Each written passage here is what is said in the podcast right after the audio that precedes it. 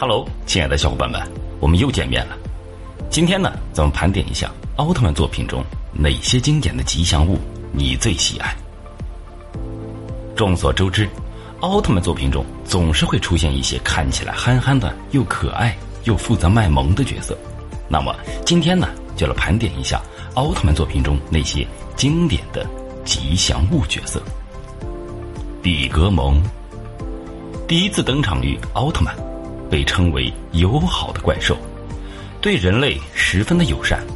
虽然在初代 TV 中似乎并没有刻意将其往吉祥物的方向塑造，但是因为其可爱呆萌的外表，在后续作品中频繁的客串，人气非常的高，逐渐的变成了吉祥物一般的存在。特别是在《超银河传说》中被赛罗救下，从此与赛罗结下了不解之缘。每当他遇到危险时，赛罗便会立刻赶到他的身边，被一些朋友说为“赛罗的召唤兽”、“赛罗的女朋友”。哈乃次郎，也叫羽次郎，初登场于戴拿奥特曼，是一只来自于宇宙的宠物，外表看起来像鸟和猫的结合体，非常的友好可爱，同时也有相当于人类小学二年级的智商。能够听懂人类的语言，他出现在麦拉尼星。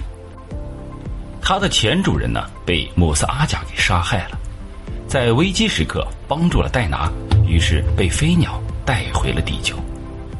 如果没有记错的话，这应该是奥特曼作品中第一个真正意义上被塑造为吉祥物的角色。当年第一次在屏幕上看到他，就觉得十分的可爱。小艾雷王。初登场于梦比尤斯奥特曼，艾雷王的袖珍版，由于生产高能量分子的加速器故障而诞生的小型人造怪兽，它的尾巴可以放电，因为其可爱呆萌的外表以及活泼调皮的性格，被很多朋友所喜欢。佩加初登场于捷德奥特曼。是一个友好的未成年的外星人，他和主人公招仓路生活在一起，性格胆小怯懦，外出时间可以钻入地下，在名为“黑暗之域”的异次元空间中活动。他一直关怀着小鹿，是小鹿的最好的搭档。相较于赛文奥特曼中的佩盖萨星人，佩加的形象去除了原版佩盖萨星人的邪恶感，变得更加的。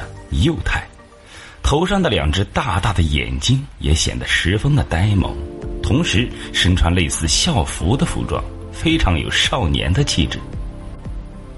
赛文加，赛文加初登场于雷欧奥特曼，在泽塔奥特曼中被改造成了特空机一号赛文加，作为军械库对抗怪兽的机器人登场。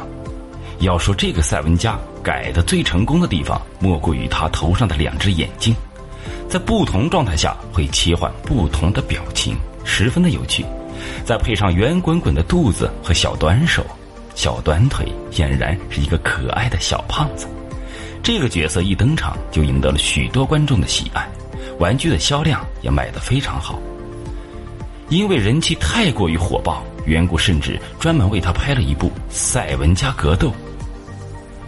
马露露初登场于特利迦奥特曼，是一个穿着时髦的年轻的梅特龙星人。他的衣服上印着的赛文头标令人不解。相比于佩加的温柔关怀，马露露却是一个十足的毒蛇，并且在精英胜利队中也是最没有作用的队员。敌人入侵时一问三不知。充分的贯彻了一个吉祥物的自我修养，那就是真的只负责卖萌和搞笑了。哈乃二，德凯奥特曼中的吉祥物，形象上参考了哈乃次郎，不同之处在于哈乃次郎是宇宙生物，而哈乃二是一个 AR 机器人，满满的科技风，它可以操控精英胜利队的新型无人机。平时在纳斯迪斯号的司令室中，用语言和队员们对话。